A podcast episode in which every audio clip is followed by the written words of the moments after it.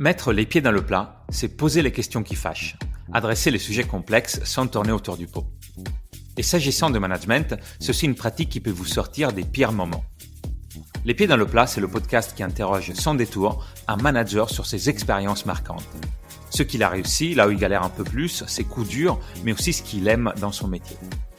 Je suis Claudio Vandi, directeur produit de Numa, qui forme les leaders d'aujourd'hui et de demain aux compétences qui font la différence au quotidien. À chaque épisode, mon invité nous partage les temps forts de son parcours et ses apprentissages. Aujourd'hui, je reçois Jessica Clouel-Burel. Du marketing aux ressources humaines, des cosmétiques à la santé en passant par la restauration, elle nous partage son expérience de comment la diversité des profils peut être une richesse pour le business.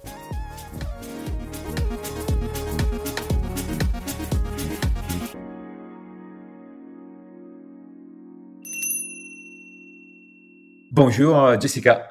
Salut Claudio, je suis ravie de partager euh, cette heure avec toi. Est-ce que tu peux te présenter, nous partager un, peu ton, parcours dans les, dans les grandes lignes? Moi, j'ai eu deux vies professionnelles. J'ai eu une première vie professionnelle qui a duré euh, une dizaine d'années en marketing dans un grand groupe de cosmétiques. Et je pense que professionnellement, c'est une expérience qui m'a énormément marquée. Énormément marquée parce qu'elle m'a énormément appris.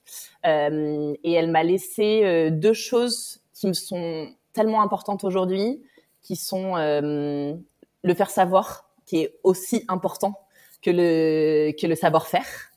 Euh, et la deuxième chose, c'est euh, l'impact que tu peux avoir en public quand tu parles, de se mettre au niveau des gens, quand tu as des conversations. Et ça, c'est une de mes boss qui, qui, qui, qui m'a confié ses secrets d'impact en public qui me sont hyper utiles aujourd'hui. Avant que tu fasses la suite, euh, du coup, j'ai envie de te demander une technique en particulier que tu utilises euh, ou une posture que tu as, que as Bien sûr. Souvent, quand je présente en réunion, je me mettais assez loin des gens. Et un jour, euh, ma boss, qui s'appelait Marie, m'a dit, mais en fait, tu es trop loin des gens. Faut que tu ailles plus près des gens. Parce qu'en fait, les gens, ils ont besoin que tu sois devant eux et c'est comme ça que tu vas créer de la connivence, c'est comme ça que tu vas créer un lien. Et en fait, ça, ça m'est vachement resté. Et je me rappelle de voir cette salle en U. Et j'ai appris à rentrer dans le U et à me mettre vraiment en face des gens. Et cette chose-là, je le garde vraiment maintenant tout le temps.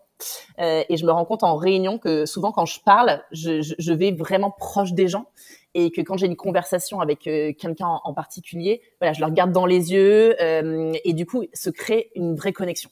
Et ça, c'est voilà, ça fait partie des choses que j'ai appris junior. Ça, c'était sur ta première euh, première expérience, première vie. Deuxième vie, euh, très liée à un événement de vie personnel, parce que c'est au moment où j'ai été euh, maman pour la première fois. Euh, et moi, mes enfants ont été des accélérateurs de sens professionnellement. Du coup, je suis partie en start-up dans la restauration et j'ai changé de métier. Donc en fait, j'ai tout changé en même temps, de secteur, de métier, d'environnement. J'ai commencé comme directrice du recrutement, qui était le premier pont entre euh, le marketing que je, mhm. que je savais faire et ma, mon projet de faire des RH. Donc, c'était un, un bon poste de transition. Ouais. Et ensuite, je suis devenue DRH France de, de cette startup. Et euh, là, ce que j'ai appris, euh, c'est vraiment en fait euh, une phase de croissance énorme. Les deux fondateurs qui m'ont fait confiance et qui m'ont mis dans un poste à responsabilité dans un comité de direction alors que j'avais jamais fait ce métier. Et ça, en France, on sait que voilà, c'est c'est pas quelque chose qu'on a l'habitude de faire. Là, j'avais des boss, c'était des leaders ambitieux, très charismatiques. Et j'ai eu un autre événement de vie puisque j'ai déménagé. Maintenant, j'habite à Bordeaux, donc j'ai quitté la capitale. Et là, j'ai commencé une nouvelle expérience professionnelle, toujours en start-up, parce que moi, je pense que voilà, maintenant, c'est c'est ça mon milieu. Euh, en tout cas, euh, en ce moment. Et maintenant, je suis dans la santé, ce qui est très très important pour moi, c'est la mission.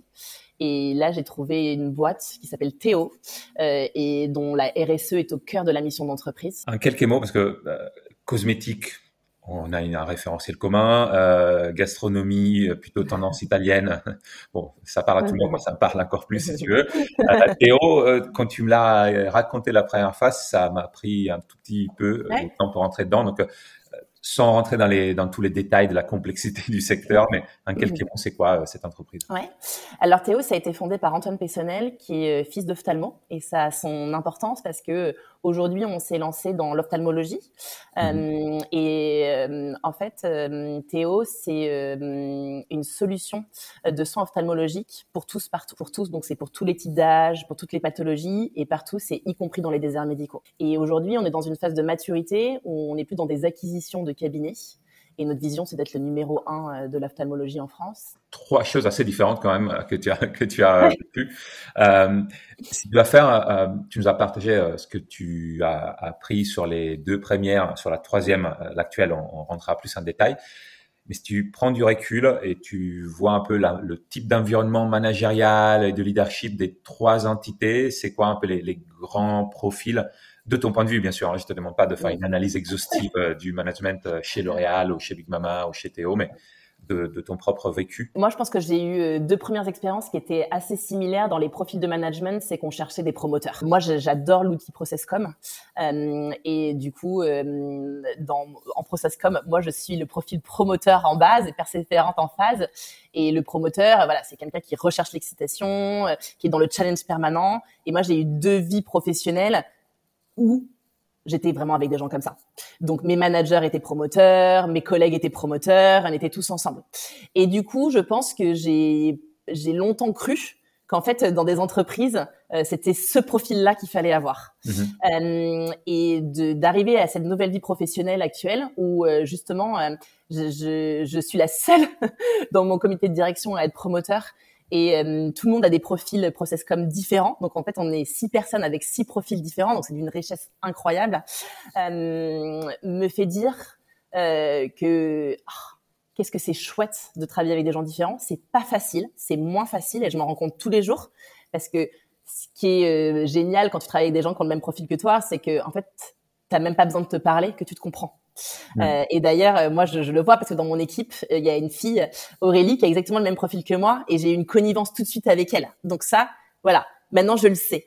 Et d'avoir cet outil, ça me fait dire, ok, je sais pourquoi j'ai cette connivence avec elle, euh, et ça me permet de réfléchir à quels sont les autres profils? Ça me pousse à être beaucoup plus inclusive. On parle beaucoup de diversité. La diversité, c'est aussi une diversité de profils. Euh, et moi, ça me pousse à prendre l'ascenseur euh, des autres étages euh, du coup du, du ProcessCom, qui est vraiment en fait un, outil de, la relation et de me mettre à la hauteur de l'autre et de mieux comprendre pour mieux travailler ensemble. Et ça me permet aussi de voilà comprendre que ce qui est important pour moi dans le leadership, et je pense que, euh, et ça c'est aussi l'évolution de mon management, c'est que moi je pense que quand, quand j'ai commencé, j'ai été manager, j'avais euh, 26 ans je crois, la première fois que j'étais manager. Donc euh, j'étais dans un management, euh, je voulais que les autres fassent que ce que j'avais dans ma tête en fait. Mm-hmm. Et je voulais qu'on le fasse de la façon dont je le faisais. Maintenant j'ai évolué et j'ai compris que en fait l'essentiel pour moi et de mon rôle, c'était de dire quelle était la vision, quelles étaient les, notre mission, euh, notre raison d'être, de voilà. Et ça, c'est des choses que je définis avec mon équipe, euh, où c'est assez top down. Donc moi, j'impulse la vision et la direction, mais on en parle ensemble pour qu'on puisse s'aligner sur un projet commun.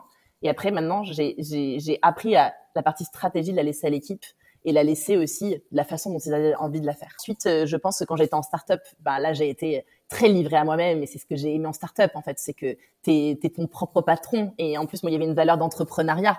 Donc, en fait, euh, je, c'était parfois vertigineux, mais là, c'était moi qui décidais. Et maintenant, je dirais que je suis dans un management euh, qui me challenge tous les jours parce que je suis dans un environnement aussi qui a des conséquences euh, là où j'étais dans des environnements où en fait il n'y avait pas de faute grave. Un promoteur, son profil, c'est quand même de prendre des décisions assez rapides et, et, et, de savoir assez rapidement où est-ce qu'on veut aller.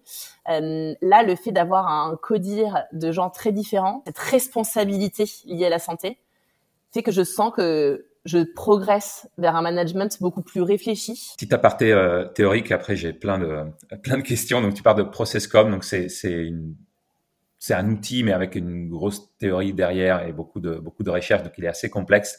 Mais si on se concentre sur la partie la plus utilisable au quotidien, euh, ça permet de, de, de, définir six profils de personnalité, avec pour chacune euh, les traits principaux, la manière de percevoir le monde, euh, les besoins et aussi les réactions sous stress. Ce que je trouve intéressant, c'est que j'ai l'impression, en écoutant aussi des, des scale-up, des, des, managers en croissance, que cette question de la diversité arrive à un moment de, maturité. Tu vois, en fait, quand c'est la croissance euh, effrénée, limite si on est tous promoteurs, tous énergiseurs, on y va. Ce que je trouve compliqué, c'est que si tu as fait toute ton histoire de croissance avec des monoprofils, c'est pas évident d'amener de la diversité euh, quand tu t'en rends compte. Ouais, je suis complètement d'accord avec toi.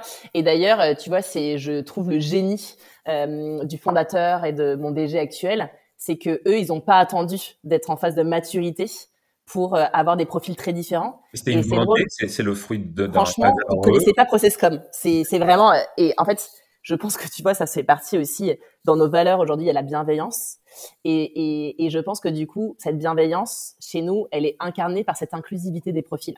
Mmh et tu vois, euh, je te disais euh, off micro, euh, moi ce que j'adore aujourd'hui dans mon codir, c'est qu'en fait, vu qu'on a six profils différents, je, tu pourras en parler, mais moi j'adore les chapeaux de Bono, que je trouve une mmh. super, un super outil pour vraiment réfléchir à une décision.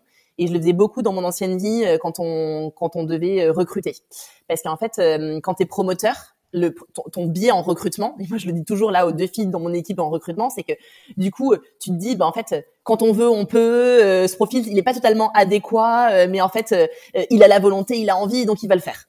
Et en, et en vrai c'est pas vrai. donc moi je me suis trompée plusieurs fois en recrutement à cause de ce biais que j'ai.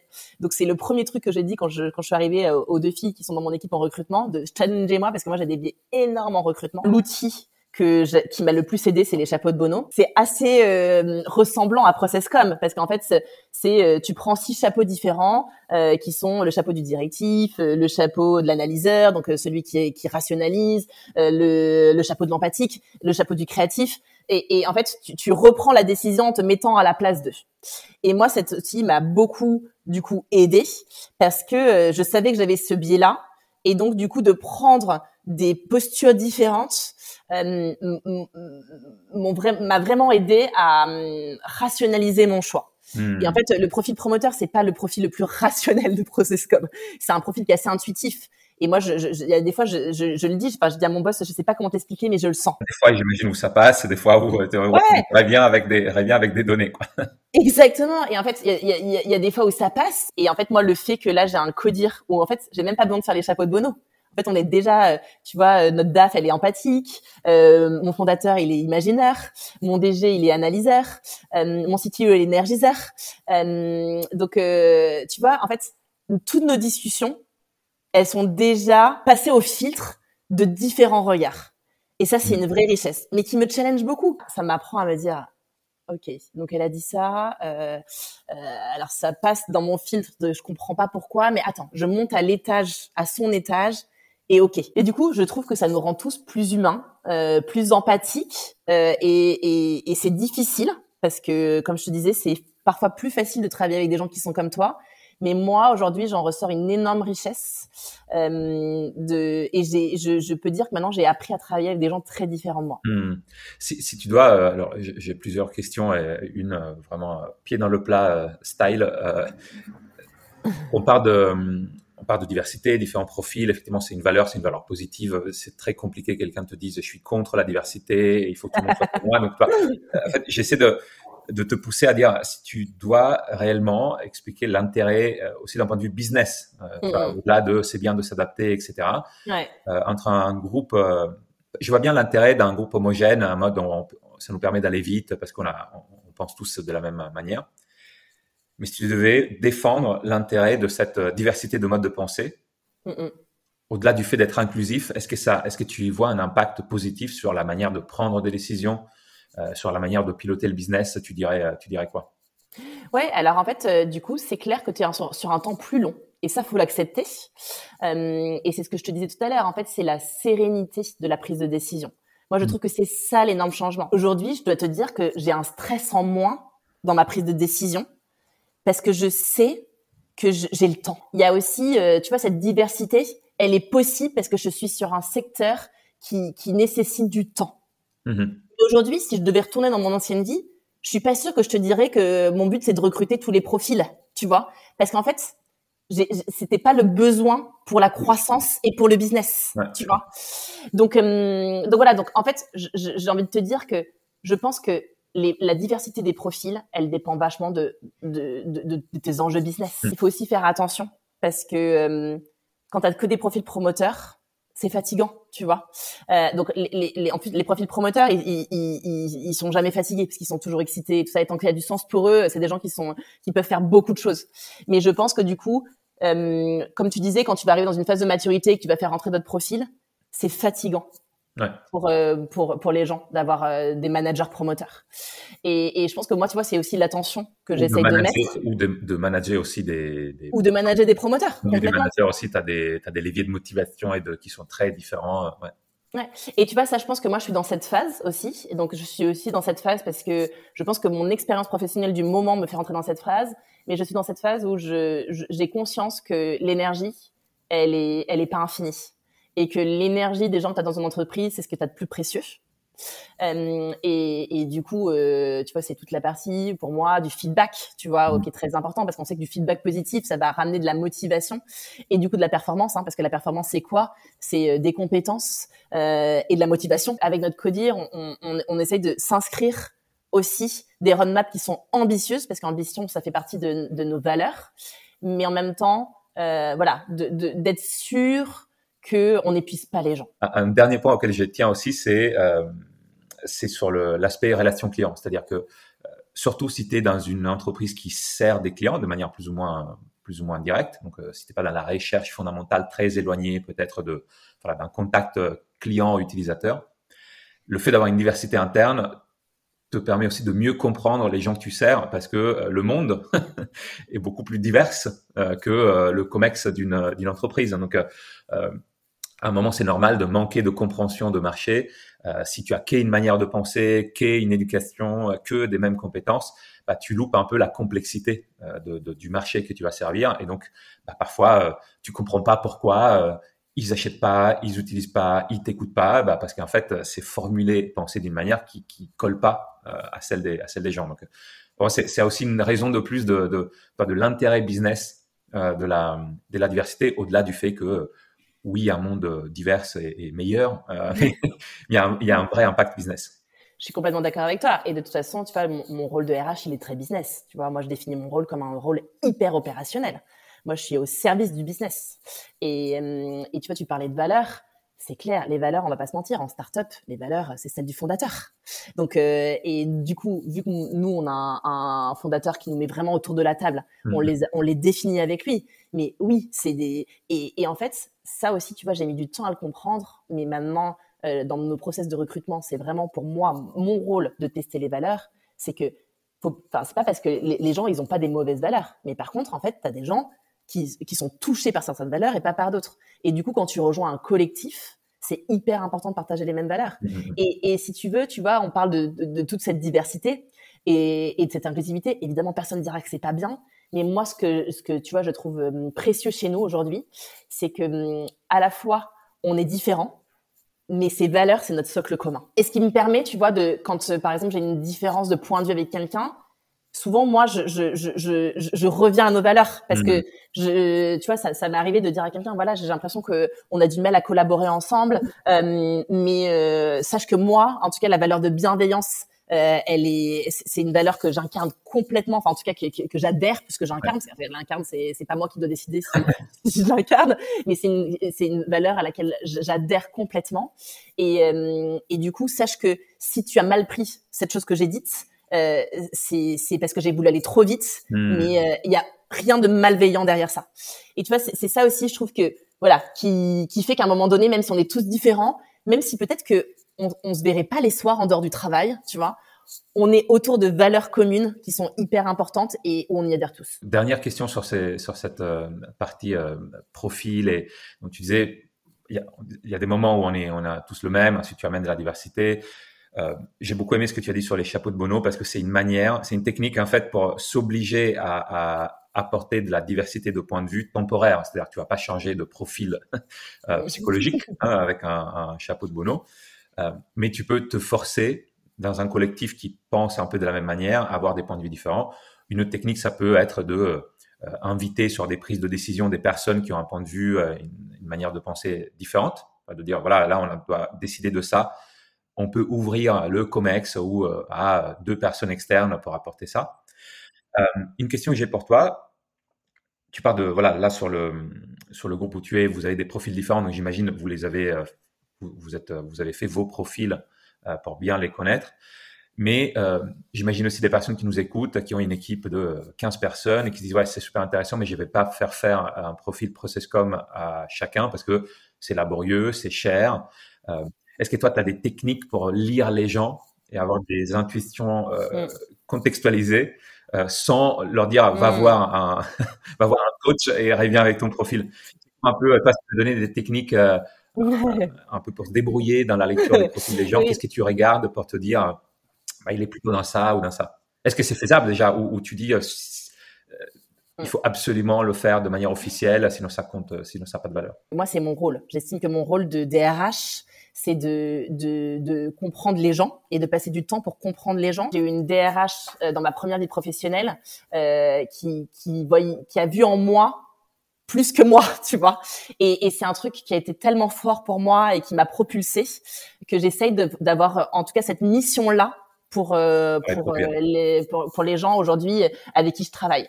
Euh, donc ça c'est la première chose. Et je pense que la deuxième chose est en fait cet outil il te sert à quoi? Il te sert à te connaître. Et en fait moi je trouve que ce qui est fondamental quand tu es manager c'est de te connaître.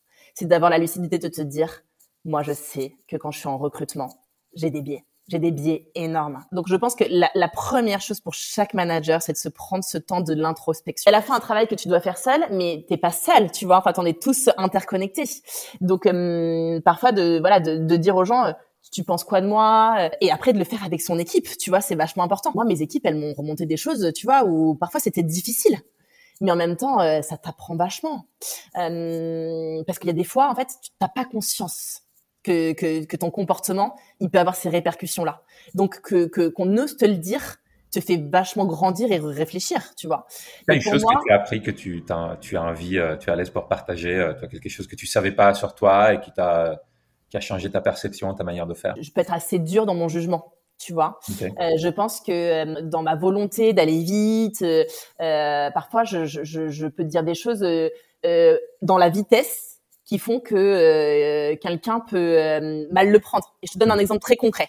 Euh, la dernière fois, je, je parlais avec les deux filles de mon équipe en recrutement et je dis à, aux deux ah oui, toi je te vois je te vois beaucoup au téléphone en train de faire des relances. toi Amandine, je te, je te vois moi. Et en fait, mais tu vois, genre c'était pour moi hyper factuel. Enfin, il n'y a pas du tout derrière de volonté de donner un feedback tu vois.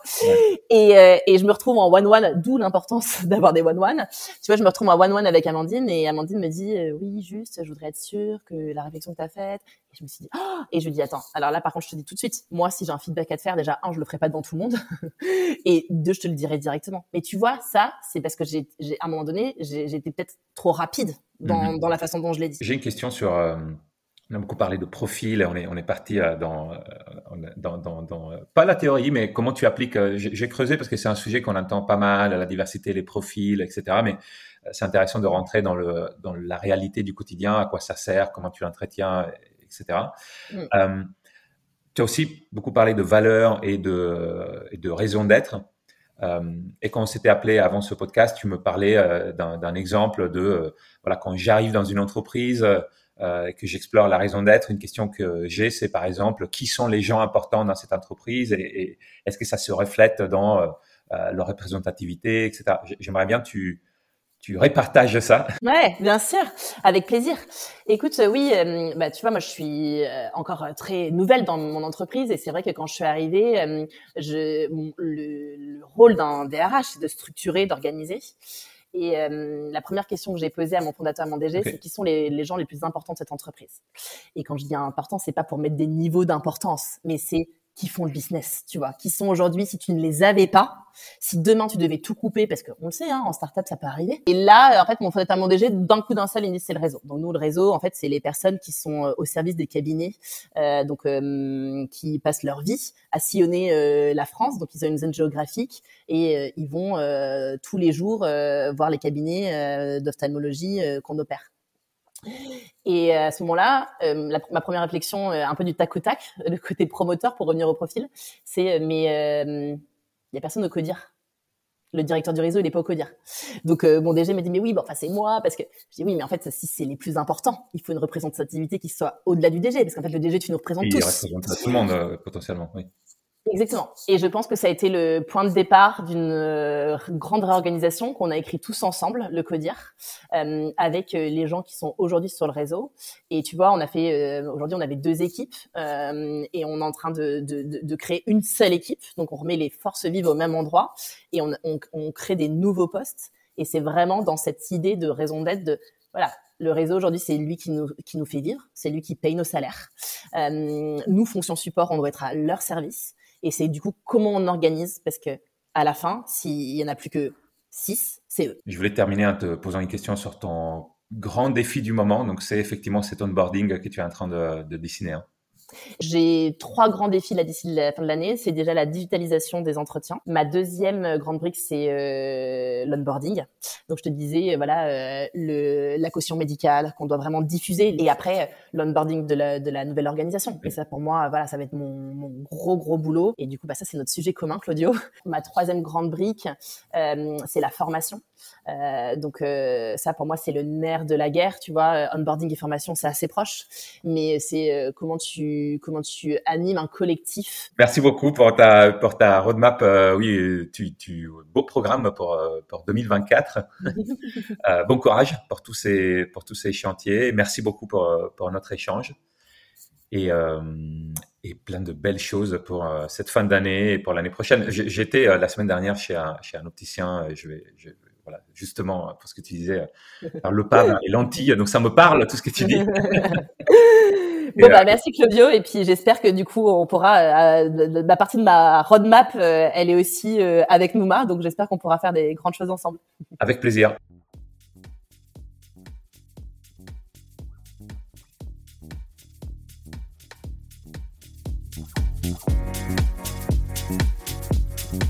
Merci d'avoir écouté cet échange. Si vous avez aimé ce moment, laissez-nous des étoiles. Et si vous avez des anecdotes à raconter ou que vous voulez renforcer vos compétences en management et leadership, écrivez-moi à claudio-v at numa.co.